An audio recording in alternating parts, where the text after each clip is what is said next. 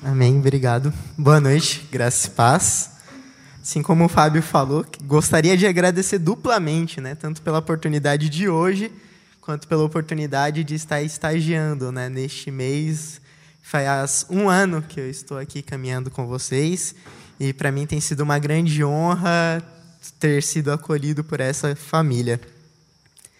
É, o que eu preparei para esta noite vem sendo algo que Deus tem ministrado ao meu coração no longo desses anos de flank e assim que eu comecei a pensar em fazer faculdade de teologia, Deus tem me ministrado como que a gente consegue discernir a voz dele e o que nós fazemos a partir deste momento que nós discernimos as vozes, pois há muitas vozes. Aí está na hora de nós termos que saber qual que é a voz de Deus, qual que é a voz que fala aos nossos corações.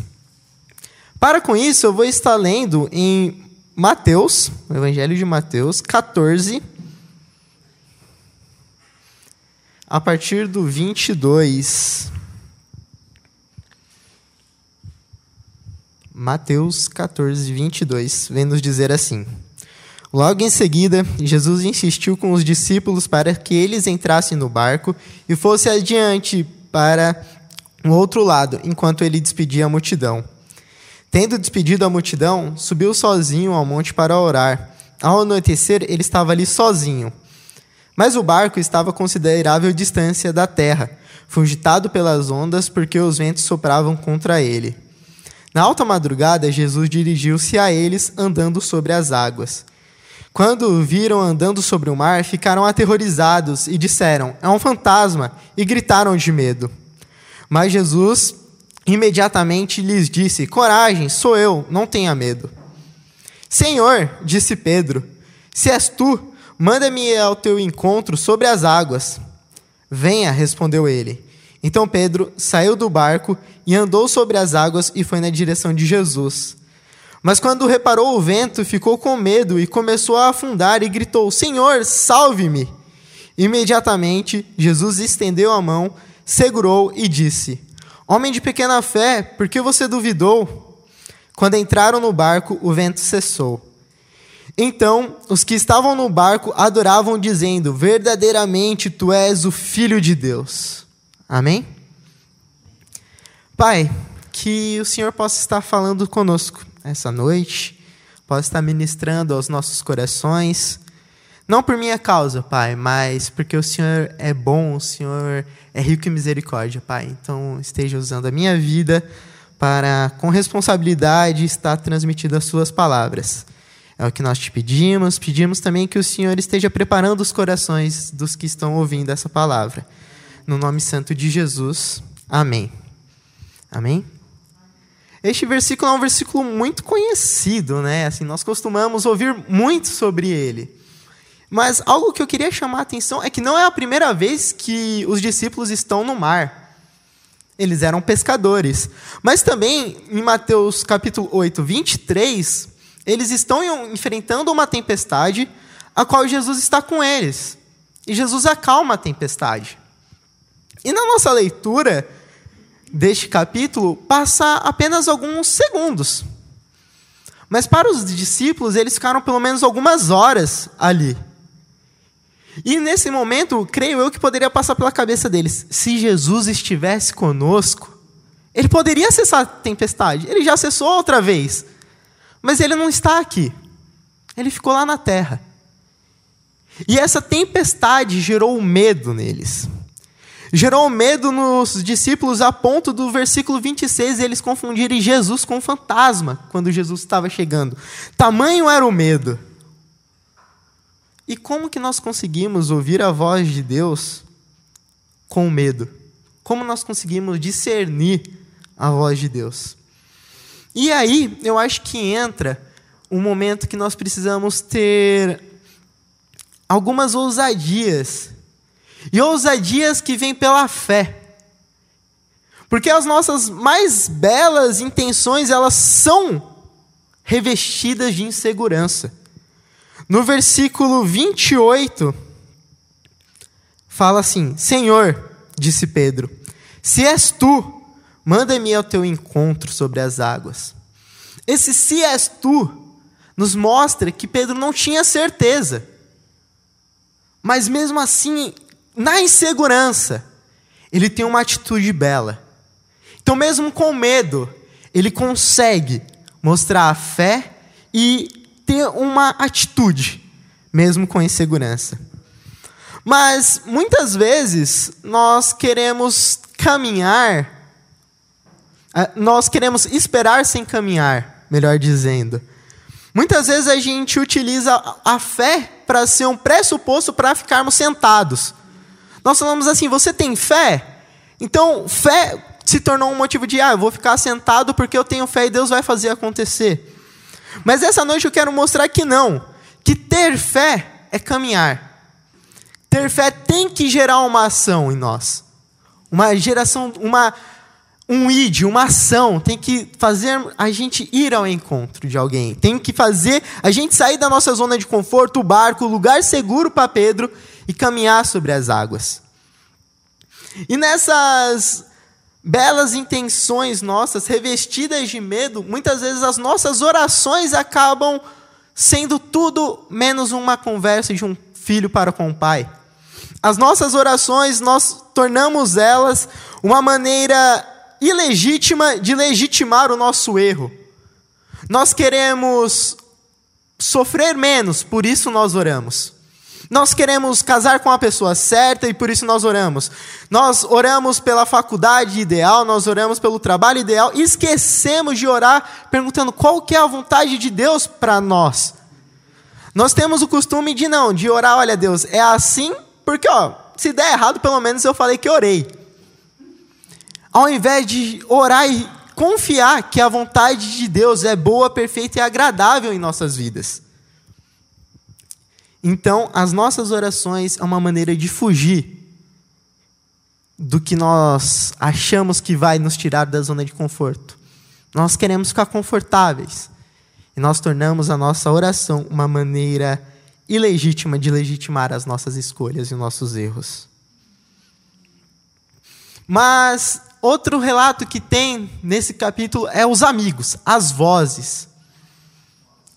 As vozes. O que, que acontece? Quando eles estão no barco e vem Jesus se aproximando, as vozes gritam: é um fantasma. O que, que as vozes têm dito para nós? O que, que nossos amigos têm falado para nós? O que, que os nossos medos têm nos deixado ver? Será que nós temos visto Cristo? Será que nós temos visto um fantasma? O que nós temos visto nas tempestades da nossa vida? Mas é aí que a gente precisa ter atacada de fé. Aí é Pedro. Pedro observa tudo e pede para Jesus: Posso ir a teu encontro?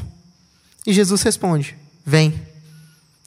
E esta ação de Pedro é ele estar caminhando Talvez na insegurança, talvez na certeza. Quem já tinha andado sobre as águas? Mas Pedro vai, ele arrisca. E eu fico imaginando, o que será que aconteceu? O mar tem aquele movimento, será que quando Pedro pisou ficou tudo sólido? Ele conseguiu se estabilizar? Ou será que mesmo assim ele ainda ficou meio que balançando? Como será que aconteceu? Mas ele foi caminhando. Mas quando reparou o vento, ficou com medo e começou a afundar e gritou: Senhor, salve-me. Imediatamente Jesus estendeu a mão, segurou e disse: Homem de pequena fé, por que duvidou? E isso vem uma pergunta: por que nós afundamos? E uma das respostas que eu encontrei é que nós costumamos a querer olhar para frente e esperar o que Deus pode nos fazer e esquecemos de olhar para baixo e falar: caramba, meu pé está no chão, eu estou conseguindo andar sobre as águas, de olhar para trás e ver o barco. Nós esquecemos de olhar para a história de que Deus tem construído em nossa vida. Nós queremos sempre olhar para frente. Mas imagina o tanto de vitórias que Deus nos deu e nós podemos contar se olharmos para trás também. Por isso nós afundamos. Porque nós queremos se pegar na, na certeza Mas esquecemos de olhar a certeza de que Deus já nos fez. As boas novas, o firmamento sobre a água. E eu convido esta noite vocês olhar para trás e ver o tanto de coisas boas que Deus tem feito para nós. Versículo 32 e 33. Quando entraram no barco, o vento cessou. Então os que estavam no barco adoravam, dizendo: Verdadeiramente tu és o Filho de Deus. E aqui a gente encontra um milagre nós encontramos o milagre de Pedro conseguir caminhar ou estar caminhando sobre as águas.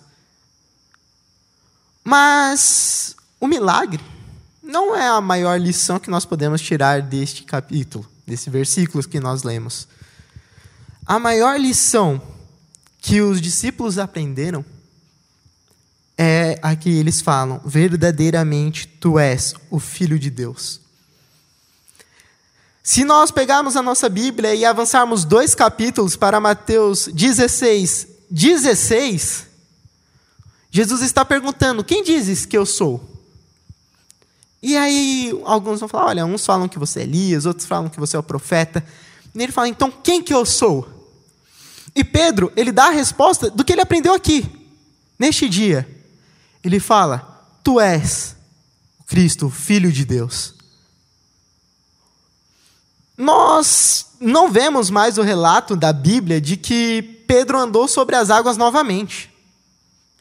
Isso a gente não encontra. Mas nós conseguimos encontrar o relato que ele aprendeu que Cristo é o Filho de Deus. Que lições nós temos tirado das nossas tempestades? Os milagres, sim, eles acontecem. Às vezes é exceção, mas os milagres acontecem. Mas o que nós temos aprendido? Qual a certeza que nós temos carregado? Nós temos carregado essa certeza, a certeza de que Cristo é o Filho de Deus. Nós vemos duas maneiras diferentes de Deus agir. Uma, ele está no barco e ele cessa. O outro, ele vem ao caminho e nos mostra que, em meio à tempestade, muitas vezes a gente pode confundir ele por causa do nosso medo, mas ele está lá, nas nossas dificuldades. Tem um livro que eu gosto bastante, do C.S. Lewis, que é As Crônicas de Nárnia, e a partir do Cadeira de Prata e a Última Batalha, Aslan, que representa Jesus, não aparece mais. Ele começa a fazer aparições cada vez menores. E nessas aparições cada vez menores, eles têm a certeza de que Aslan vai vir e vai salvar tudo. Porque antes de chegar nesses últimos livros, já tinham tido muitas histórias de que Aslan chegava e salvava tudo. Então eles pegavam na certeza de que Deus, de que Jesus podia resolver. Então que em meio à tempestade a gente possa ter essa certeza de que mesmo não vendo, Jesus, ele pode resolver os nossos problemas. E esses problemas podem ser resolvidos de formas totalmente diferentes em meio à tempestade. O Daniel Coelho, Danny Boy, ele colocou no Instagram dele um texto sobre essa passagem que a gente acabou de ler. E eu gostaria de deixar o finalzinho para encaminharmos para encerramento, que fala assim: Deus poderia cessar logo essa tempestade, mas enquanto ele não vem, o que faremos? E o Dani ele pensou pelo menos três verdades de que poderia ajudar as nossas decisões. A primeira é: não estamos sozinhos. Por mais distante que estejamos, não estamos sozinhos. Os discípulos, antes de verem Jesus, ainda tinham um ao outro. O melhor jeito de enfrentarmos a tempestade é juntos. Dois, estamos no mesmo barco. Não estamos apenas perto do barco dos outros, estamos no mesmo. Apesar de vermos a vida como se cada um estivesse em sua embarcação, hoje podemos perceber que estamos todos no mesmo barco. Seria bom se os que estão no lado menos afetado se lembrassem de, de ajudar os que estão se afogando. E três, é, em breve isso se tornará uma história. Por mais longo que possa ser esse período, ainda não é o fim para muitos. É difícil e talvez fique pior. Mesmo assim, o mundo não acaba aqui. Logo, a forma de como enfrentamos esse vendaval pode ser para muitas pessoas a expressão mais próxima de Jesus. Enquanto ele não vem, podemos ser seus representantes aqui, olhando, respeitando e cuidando um dos outros. A começar com os que estão mais perto. Talvez ele esteja demorando para nos dar uma chance de sermos humanos melhores. Enquanto ele não vem, temos uns aos outros. Enquanto ele não vem, enquanto ele não resolve a tempestade que está na nossa vida. Nós já carregávamos tempestades individuais, mas agora veio sobre nós uma tempestade coletiva, a qual chamamos de pandemia. Enquanto ele não vem, enquanto ele não resolve isso, que nós possamos pegar nessas certezas. Que nós possamos resolver tanto as tempestades da nossa vida quanto as que vão surgindo, sabendo que fé é caminhar. Que isso tem que nos gerar uma ação. Que nós possamos, assim como Pedro, e Pedro é um dos caras que tem as, os momentos melhores e os mais difíceis da Bíblia. Ele é o personagem, ele é a pessoa que tem essas sacadas de fé, mas ao mesmo tempo é o cara que fala: Olha, esse papinho aí de morrer não dá com nada, não, Jesus. Ele depois fala: Não, mas eu estarei contigo até a morte. E depois nega. Mas é ele que Jesus vai e fala quando ressuscitou: Diga também a Pedro que eu ressuscitei. E Jesus vai ao encontro, na mesma areia, na praia, da mesma forma que ele chamou no começo. E ele faz tudo novo. Ele não fala, eu falei que você ia negar, Pedro? Falei. Não, ele chega e fica quieto. Ele só vira e fala: Ei, tu me amas? E ele cura Pedro. Que enquanto Jesus não venha, não vem, e isso seja com a cura do Covid, seja com alguma cura que nós estamos precisando em nossa vida, que nós possamos caminhar na direção dele. E enquanto ele não vem, seja também escatologicamente, seja para colocar sobre os seus pés não apenas agora a água, mas todo o mundo, todo o juízo. Enquanto ele não vem, que nós possamos esperar juntos, mas que nós também possamos declarar: Maranata, hora vem, Senhor Jesus. Que essa venha a ser a certeza em nosso coração. Que nós venhamos anseiar a volta quando Ele trará paz sobre tudo. E é isso, galera. Muito obrigado. Agradeço a oportunidade em nome de Jesus. A banda aqui, a super banda, vai estar tocando a música Esperar é Caminhar, do Marcos Almeida, uma música que fala muito aos nossos corações. Tudo a ver com a mensagem. Tudo a ver com a mensagem. E que esse esperar nós também possamos trocar pela palavra fé. Sim. Que fé é caminhar. Amém?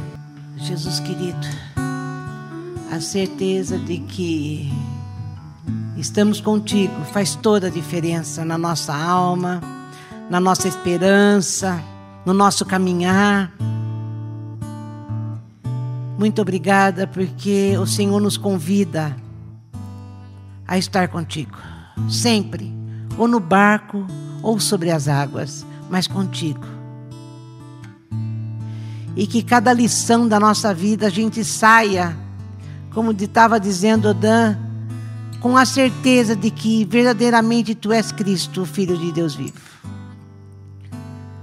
Senhor, quando sabemos que estamos na presença, ao lado, junto, em Cristo Jesus, verdadeiramente, Cristo Jesus.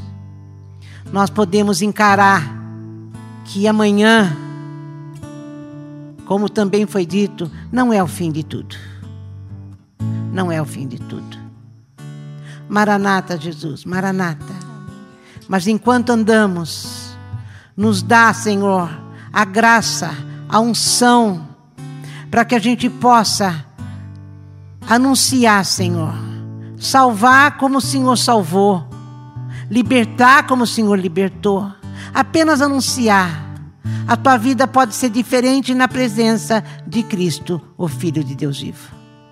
Muito obrigada, Senhor, muito obrigada.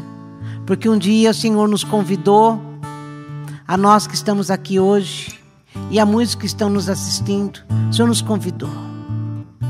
E assim tem sido. Louvado seja o teu santo nome. Louvado seja o teu santo nome.